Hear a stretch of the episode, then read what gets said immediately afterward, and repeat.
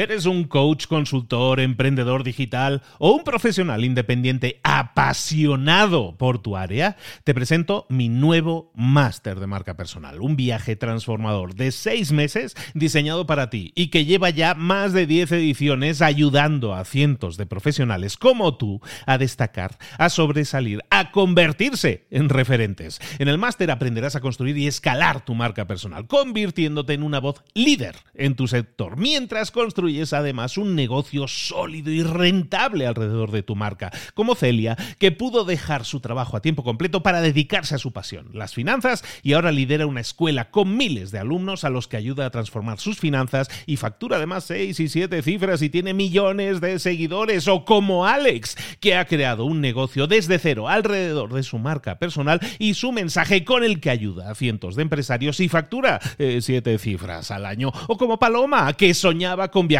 por el mundo y que ahora vive como nómada digital con cientos de miles de seguidores y más de 17.000 alumnos. Gracias al máster, su sueño pasó de ser una idea a una realidad rentable y reconocida.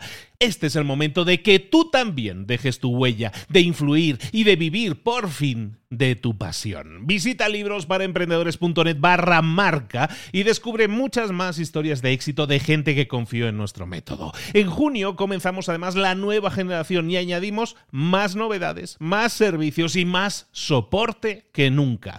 Únete a la élite de profesionales que ya están cambiando sus vidas. ¿Estás listo? ¿Estás lista para desarrollar tu marca personal y ser nuestra próxima historia de éxito? Pues visita librosparaemprendedores.net barra marca y comencemos. Hola, hola, ya es lunes, esto es Mentor 360. Hoy vamos a hablar de liderazgo. Abre los ojos, empieza la semana con toda la energía. ¡Comenzamos!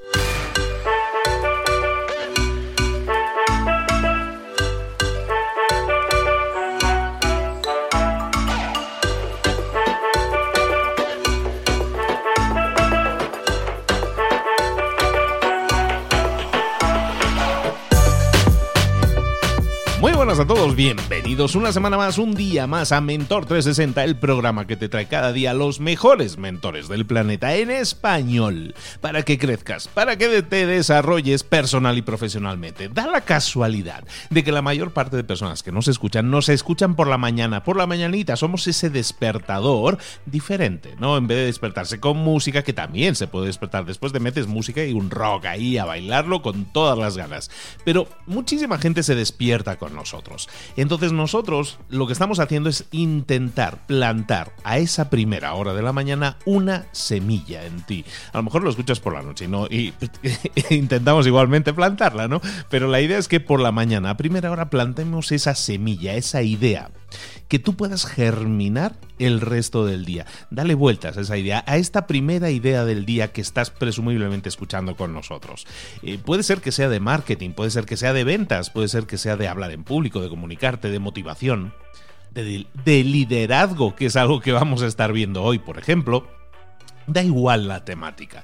Todas son temáticas, todas son piezas de un rompecabezas, que esa es tu mejor versión. Si quieres crecer, si quieres desarrollarte, tienes que ir poniendo cada vez más piezas en ese rompecabezas, pero las piezas adecuadas, las acciones adecuadas, todo aquello que te permita desarrollarte y crecer personal y profesionalmente. Y eso es lo que hacemos aquí en Mentor 360 todos los días de la semana, de lunes a viernes y pronto muchos más también. ¿eh?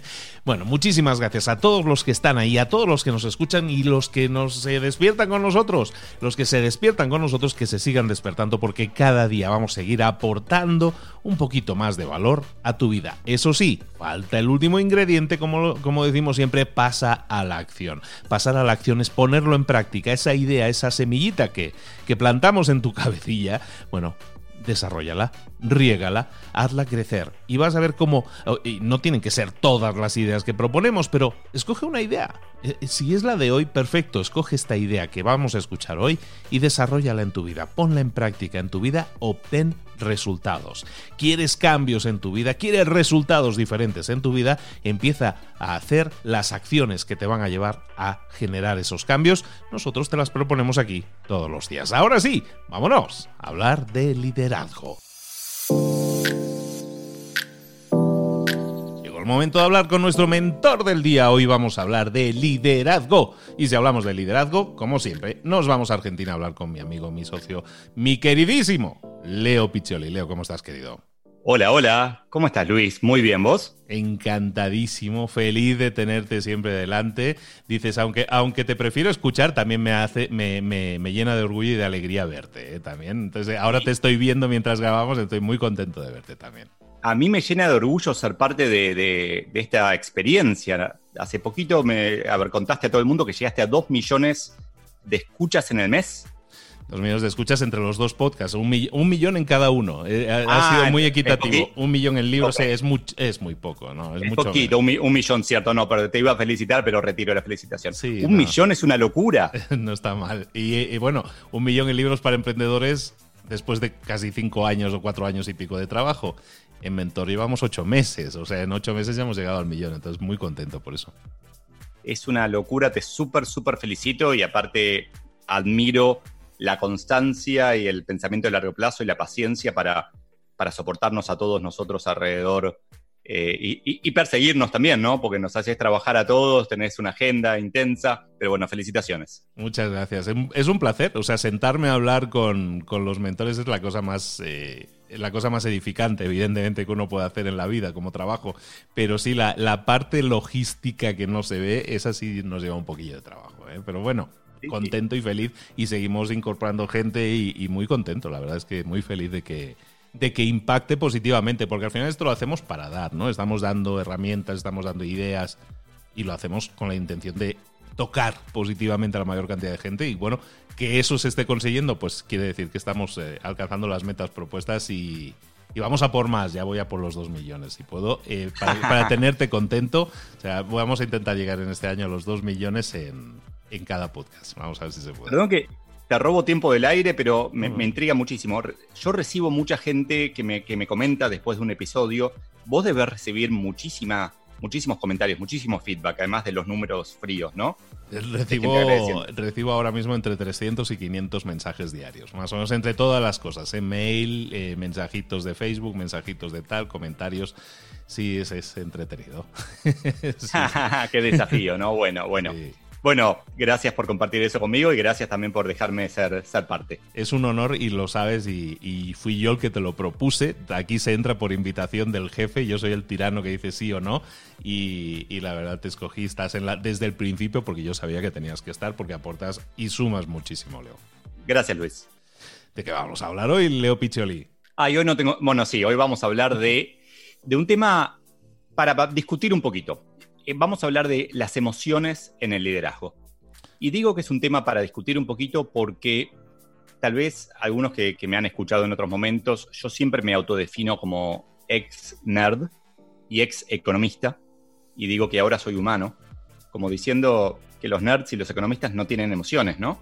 Y, y la verdad que no cambié tanto, sigo siendo una persona que introvertida, que me cuesta un poco conectarme, entonces eso me permitió observar mucho. Y una cosa que aprendí, que me enseñaron, no sé si la aprendí, pero me enseñaron, es, hace, en el siglo XX, es que en el trabajo no, hay lugar para las emociones. Que en el trabajo se trabaja y en tu casa te emocionás. Que dejas en tu casa, deja tus sentimientos en la puerta de la oficina. Hay miles de formas que, que me lo han dicho, pero siempre es consistente con la idea de que no, en el trabajo está prohibido ser humano. Sos humano fuera del trabajo. Entonces quería hoy compartir con, contigo y con la audiencia un modelo que aprendí, que conocí, que me sirve mucho con, esto que digo que soy introvertido, que me sirve mucho para entender que esto está mal, que en realidad somos humanos todo el tiempo, pero sobre todo qué hacer con esas emociones cuando estamos trabajando. Entonces, mi primer punto con esto es, aprendí, y en algún momento podemos discutirlo si querés, si tenés una opinión distinta, que las emociones no se pueden dejar afuera del trabajo que uno no puede apagar como si fuera un, switch todo lo que siente para entrar al trabajo y ser una maquinita y después prenderlo de vuelta y llegar a la casa y, ser pura emoción para compensar, ¿no? Porque si, si todo la, felicidad o el enojo o el amor o el cariño o la culpa o lo que sentimos en el trabajo no lo expresamos ahí, lo vamos a tener que expresar en otro lado. Que no se puede disociar al ser humano.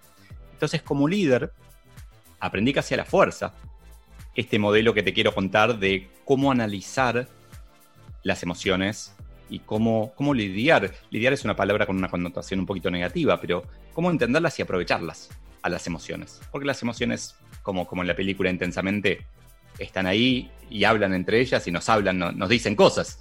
Y casi siempre tienen un poco de razón, pero no toda, ¿no? Es de lógica lo que dices, pero sin embargo yo también he sido criado en ese estilo de liderazgo de no, no, no, no, eh, no tienes corazón, no tienes que tener corazón, no tienes que tener emociones. Y, a mí me, me, ayudó mucho libros como Inteligencia Emocional y todo eso para entender que esa integración es válida y es deseable incluso, ¿no, Leo? Me causa gracia porque me acuerdo un jefe norteamericano que tuve hace, muchos años, creo que uno de los que más admiré un día le pregunté, en una visita que hizo a Buenos Aires, le pregunté, ¿qué me recomendás que haga para seguir formándome? Y el tipo me dice, tenés que estudiar este libro. Y me dijo, inteligencia emocional. Que después tiene un montón de variantes, con, con algunas variantes más prácticas, un montón de cosas, un montón de, como una serie de libros fue. Pero él lo que notó en ese momento, yo tendría 35, 36 años, es que lo que yo estaba empezando a desarrollar, pero que me faltaba bastante, era ese, esa interfaz humana, ¿no? Que, en definitiva, como líder, eh, es parecido el proceso que yo hice y que muchos debemos haber hecho en, nuestras carreras. Yo pasaba todo el día atrás de un Excel. Entonces, me encantaría ahora pedirle a la audiencia que levante la mano quien pasa más del 50% de su día atrás de un Excel o similar, ¿no? Pero es como, bastante habitual todavía y a medida que fui creciendo fui como corriendo el Excel y haciéndome más cercano a la gente, porque además el líder, para liderar, necesita inspirar a la gente a hacer cosas, necesita entender qué es lo que les pasa para poder ayudarlos a perseguir la visión, a quitar obstáculos del medio, para, ayudarlos a que se formen. Entonces, el, modelo este a mí me, me fue terriblemente útil tan útil que lo que tengo de ayuda a memoria es una foto de la hoja donde tomé nota originalmente hace 10 años.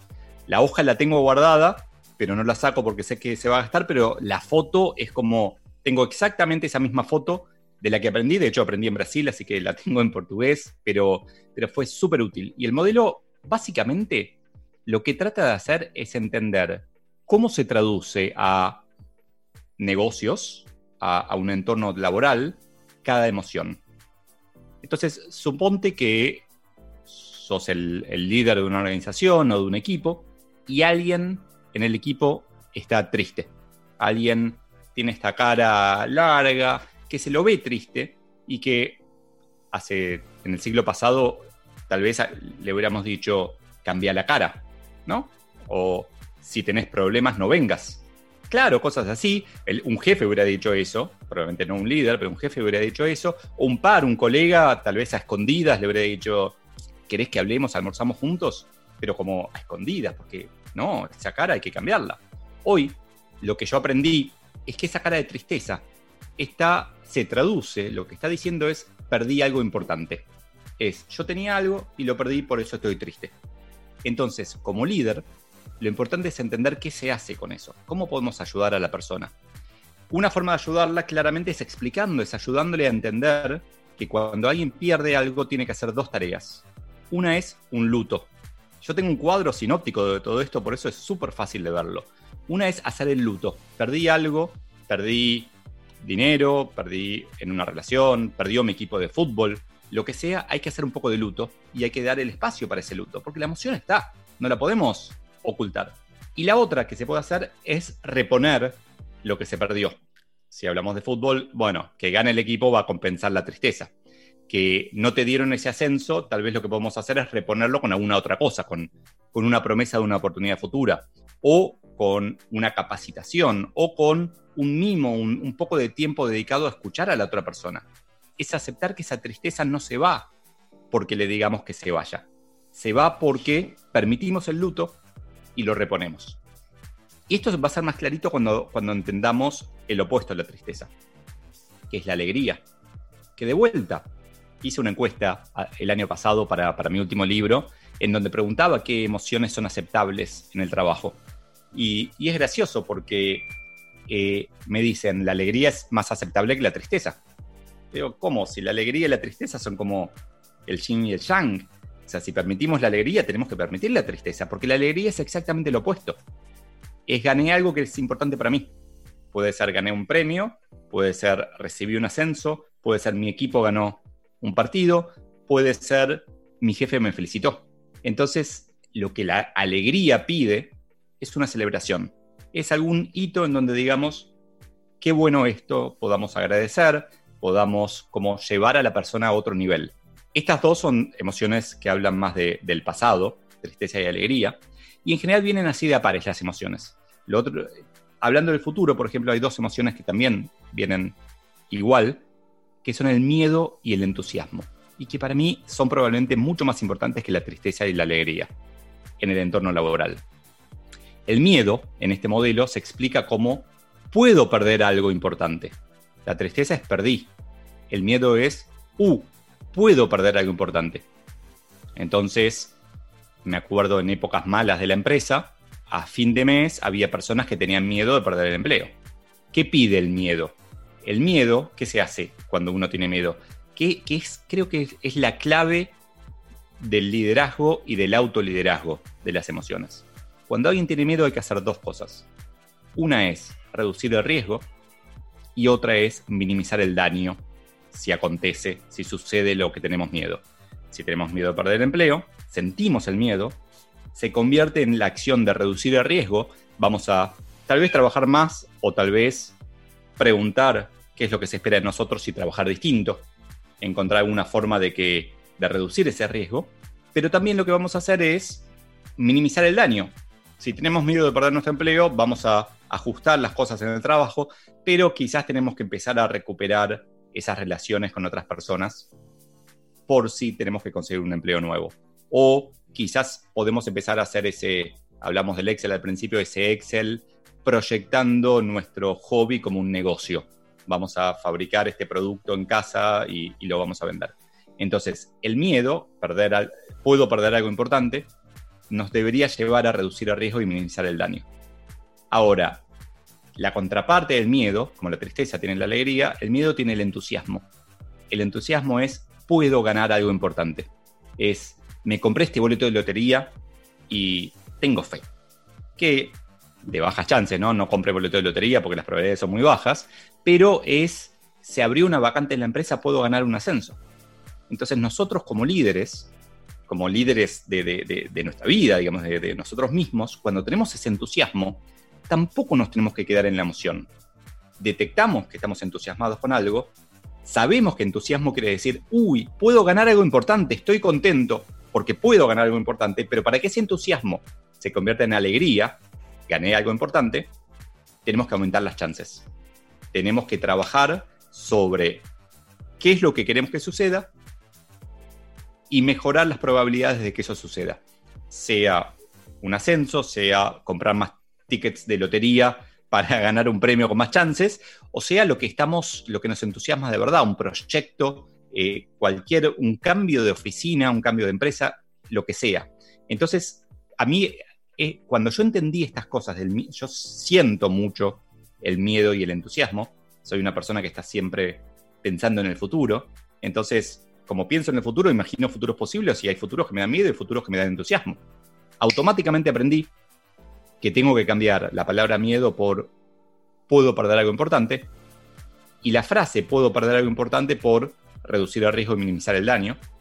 Y lo mismo con entusiasmo, pasando por puedo ganar algo importante y tengo que aumentar la chance. Entonces convertimos las emociones en acciones. Se puede hacer lo mismo si, si te parece que tenemos tiempo con otras, por ejemplo, una muy interesante es la, eh, el enojo, que tiene también una especie de, de opuesto, que es la gratitud. El enojo es, perdí algo importante porque alguien hizo algo que no debía. Entonces el enojo no puede estar con nosotros mismos, pero en general el enojo es con otra persona que generó un impacto que hizo que yo tenga que trabajar más, o hizo que yo pierda ese ascenso, o hizo que mis resultados sean más bajos. Entonces, el otro hizo algo que no debería Porque si el otro hace todo lo que debería, no nos enojamos. Es algo que nosotros creemos que el otro no debería, no debería hacer. Entonces, ¿qué se hace con eso? Hay dos acciones para hacer. Una es que en realidad, si vos te fijas, muchas veces casi nunca se hacen. Una es reclamar. Si el otro hizo algo que no debería y eso afectó a, o sea, nos quitó algo y eso nos dio enojo, tenemos que avisarle. Porque vos hiciste esto, yo perdí esto. Que el otro, tal vez quiere seguir, muchas veces asumimos que el otro lo hizo a propósito, pero por lo general no sabe el otro las consecuencias de sus actos. Entonces, lo veo muchísimas veces en, las empresas en donde, viste, esas líneas de producción que no son fordistas, pero sí de burocráticas, en donde alguien tiene que hacer, llenar un formulario para que otro eh, haga un proceso, y si llena mal el formulario, el proceso se hace mal.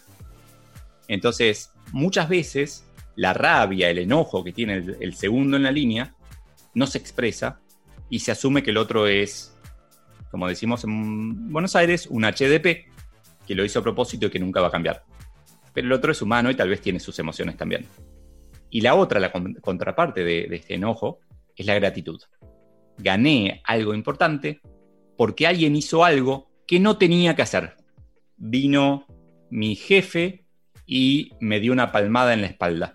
Gané placer, alegría, y el otro no, tenía que hacerlo. Podríamos decir, sí, es su trabajo, si fuéramos como, como un poco más estrictos, pero en verdad no tiene por qué hacer eso. Lo mismo cuando alguien viene a la mañana y trae una torta o como compramos acá en Argentina facturas, croissants, o pau de queijo en Brasil, o, chipá en otro lado, trae algo y, sentimos gratitud.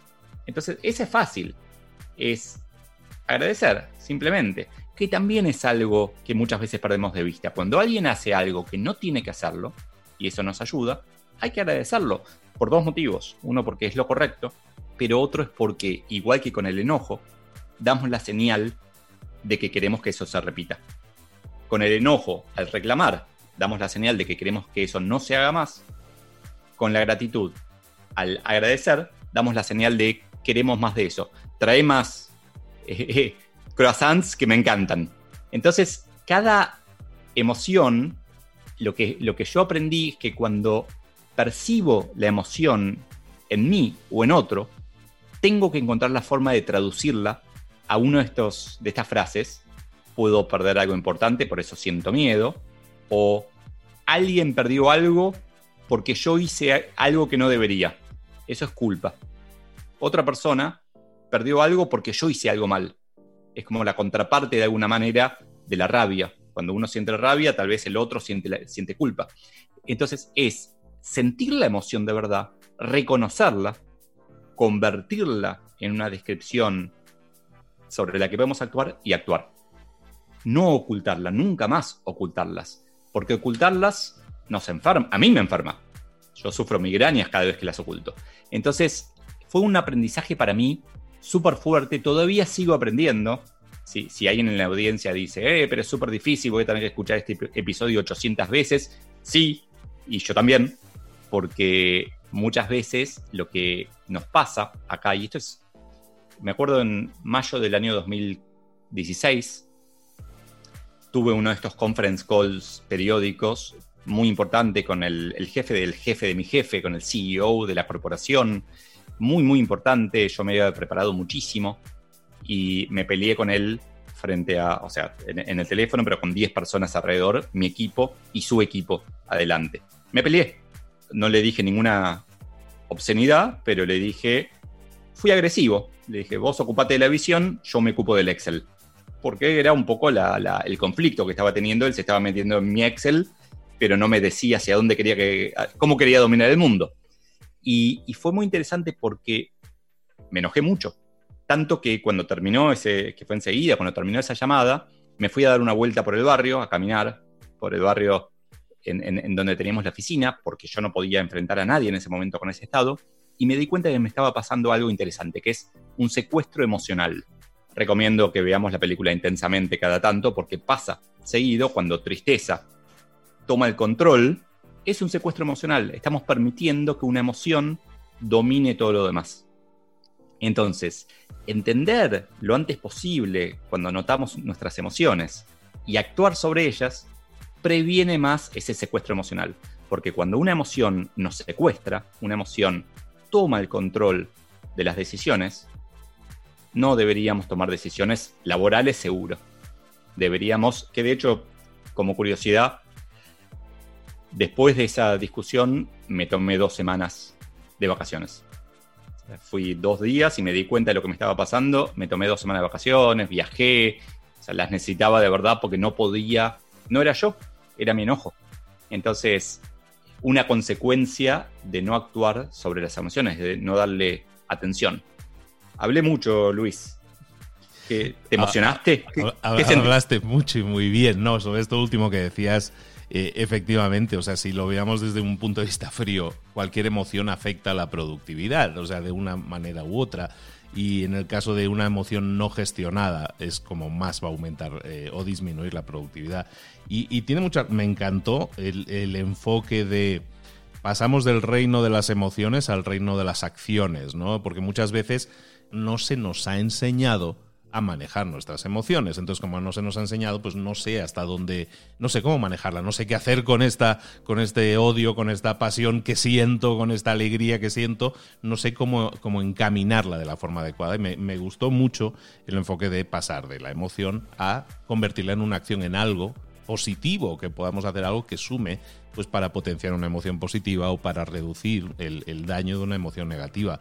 Pero te lo voy a poner más difícil, Leo. el a veces nos estamos encontrando, y últimamente un poco más, con gente con la que trabajamos que parece carente de emociones, que parece que no tenga emociones. ¿Qué hacer cuando alguien parece indiferente a todo. Cuando alguien parece que llega al trabajo sin la alegría, sin la emoción, sin, sin ganas de hacer cosas y parece que tienes que levantarlo. Y, estoy mirando a los millennials un poco en eso. Pero, ¿cómo manejar a veces esa aparente carencia de emociones en el trabajo, de, de, implicación, por de alguna manera, que tiene mucho que ver con la, con la emoción?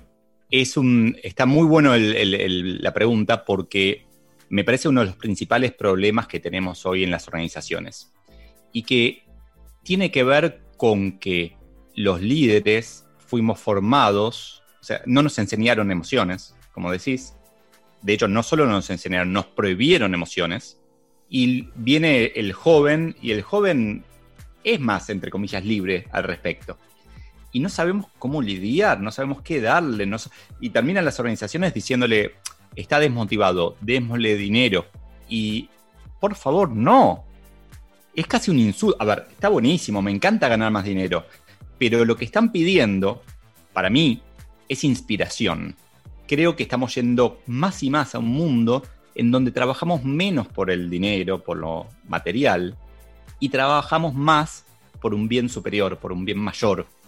Entonces, mi desafío al, al líder que de repente todos los lunes a la mañana, sabe que tal persona va a venir con, cara impávida, totalmente sin, sin demostrar emociones, mostrando, viniendo solamente porque tiene que venir, el desafío, en algún momento como jefe, una persona en mi equipo decía hay que motivarlos.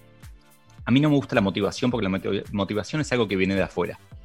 Creo que el trabajo es entusiasmarlos el trabajo, y es un trabajo difícil porque es casi uno a uno, es encontrar qué los emociona, qué los inspira. Implica preguntar, implica indagar un poco, por ejemplo, en cómo te imaginas el mundo en 10 años, cómo te imaginas tu vida en 10 años, qué va a cambiar. Entonces es encontrar cómo el hecho de que trabaje conmigo esta persona va a ayudar a construir ese mundo si encontrás eso, tenés motivación de por vida, porque es inspiración, es entusiasmo, viene de adentro. Si, si querés motivarlo de afuera, vas a tener que ponerle un premio todos los trimestres por puntualidad o por sonrisa que, compartió con los demás. Si sonreíste, te doy un premio. Pero creo que, que el desafío es entender que ya no es más una propuesta sirve para todos, que cada uno va a ser un poco distinto entonces, como líderes, vamos a tener que conocer mejor a los individuos que trabajan con nosotros y de hecho otro día vamos a hablar del tema, pero vamos a tener que seleccionar distinto a los individuos, porque vamos a tener que seleccionar no tanto por, por lo que saben hacer, sino por esa visión que tienen del mundo. Si, si vos, Luis, querés lo mismo que yo, va a ser mucho más fácil que trabajemos juntos. Eh, entonces, me parece que es un desafío de, las organizaciones y, la solución pasa más que nada por soñar con un futuro mejor, compartirlo, inspirar a, los demás a que se enganchen, a que se prendan, a que se suban a ese tren que va al futuro. Totalmente de acuerdo. De hecho, eh, enlazando lo que comentábamos antes de que se nos enseñó a no mostrar emociones, también se nos enseñó a ser más jefes que líderes, ¿no? Y lo que estamos hablando contigo siempre va mucho más en ese sentido de ser mucho más humano. Si vamos sumando episodios, que ya llevamos unos cuantos, si vamos sumando episodios, lo que estamos aprendiendo es que ser un buen líder, eh, antes lo podíamos entender, llego a ser jefe y me tumbo, ¿no? Me tumbo y si simplemente vengo a, que, a firmar, que me traigan los papeles y yo los firmo, ¿no? Eso puede ser ser un jefe, puede ser ser un capataz, pero no es ser un líder. Ser un líder es ser cercano, entender, saber. Y si nosotros entendemos, me gusta mucho ese concepto, si nosotros entendemos a dónde quiere llegar esa persona, cuál es el camino que quiere emprender esa persona, cómo nosotros le podemos ayudar y cómo trabajar con nosotros le puede a esa persona ayudar a conseguir sus metas, va a significar una persona motivada, una persona, como decías por aquí, con cara alegre y una persona con cara alegre invita a la celebración, entonces todos son cosas positivas, ¿no? Entonces vamos a encaminarnos de esa manera, me gustó mucho el, el enfoque y espero que a todos los que nos hayan escuchado también lo hayan sentido así. Si es así, ¿por qué no nos dejas un mensaje en las redes sociales diciéndonos, oye, pues sí me ha motivado, sí lo he entendido, ahora lo veo de otra manera? Creo que puede ser una excelente herramienta para ayudarte a entender. E incluso si hay alguna otra emoción que a lo mejor no hemos tratado, ponnos, ponnos a, prueba, ponnos el reto a ver si podemos eh, responderte también. ¿Qué te parece? A mí me encanta que hagan eso, me encanta el feedback porque nunca podemos dejar de, aprender. Entonces hay, hay cosas acá que estamos dejando de lado y hay cosas que no sabemos. Y por otro lado, Luis, vos y yo, parte de nuestro trabajo junto con, con, todos los mentores, es también inspirar. Entonces, cuando decís hay un cambio de jefe barra capataz a líder, se da un cambio también de ese jefe capataz es un jefe formal. El liderazgo muchas veces es un liderazgo informal, en donde nosotros somos capaces de influir. ¿Un millón de escuchas tuviste?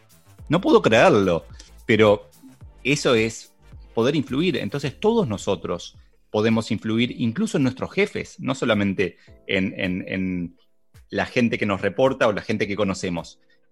a un jefe, a un desconocido, es maravilloso el mundo que, que estamos construyendo todos juntos, ¿no?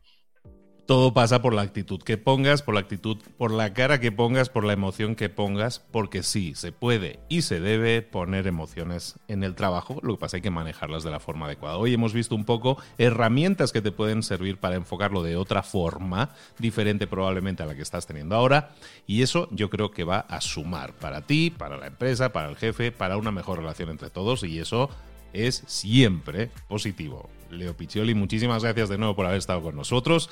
Coordenadas, ¿dónde te localizamos? Ah, básicamente buscando, googleando Leo Piccioli, Piccioli con doble C, pero más fácil directamente en LinkedIn, Instagram o leopiccioli.gmail.com. Me encanta el feedback, me encanta hasta las cosas más o menos no tan buenas, pero sí, me encanta el feedback, siempre aprendo. Cualquier idea, concepto o sugerencia también, bienvenida. Y la verdad, Luis, gracias de vuelta súper felicitaciones por el éxito que está teniendo. Es suma del trabajo de todos y siempre lo digo, lo presumo, esto es un trabajo de equipo y menudo equipo. Yo aquí soy el entrenador nada más, ¿sabes? Eh, los que salen a jugar al campo sois vosotros los mentores, entonces yo encantado de que los planes salgan bien. Pero, pero, a partir de ahí eh, las estrellas son los que están en el campo y son los mentores. Muchísimas gracias a ti por ser parte del equipo también, por sumar tanto y nos vemos muy pronto en un nuevo episodio, Leo. Gracias. Dale, buenísimo. Gracias.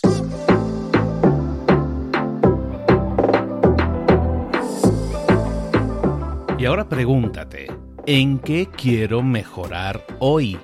No intentes hacerlo todo de golpe, todo en un día. Piensa, ¿Cuál es el primer paso que puedes dar ahora mismo? En este momento, quizás. A lo mejor te lleva dos minutos hacerlo. Si es así, ¿por qué no empezar a hacerlo ahora? ¿Por qué no empezar a hacerlo ya, en este momento?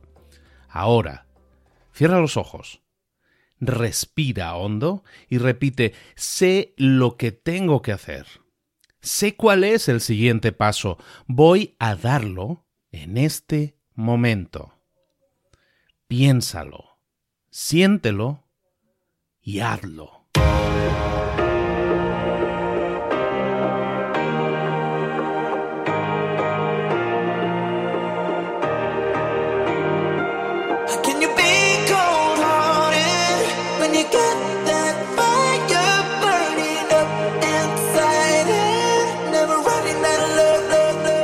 Muchas cosas de las que hemos visto hoy ya las sabes. La mayoría del conocimiento que compartimos aquí ya lo sabes.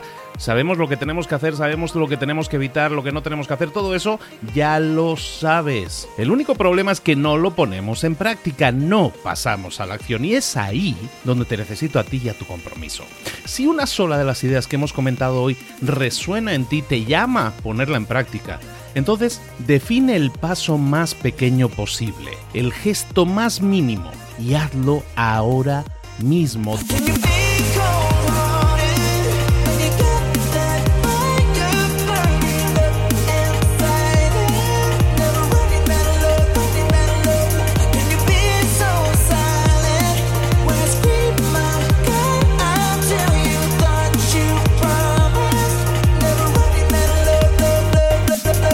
Hablo de crecimiento personal, pero también de crecimiento profesional. Expandir tu red de contactos, mejorar tus relaciones con los demás, aprender alguna cosa nueva, poner en práctica una pequeña técnica que te ayude. Todo suma, pero solo suma si lo pones en práctica. No si piensas en ponerlo en práctica. Pensar en ponerlo en práctica no sirve, tienes que ponerlo en práctica, pasar a la acción.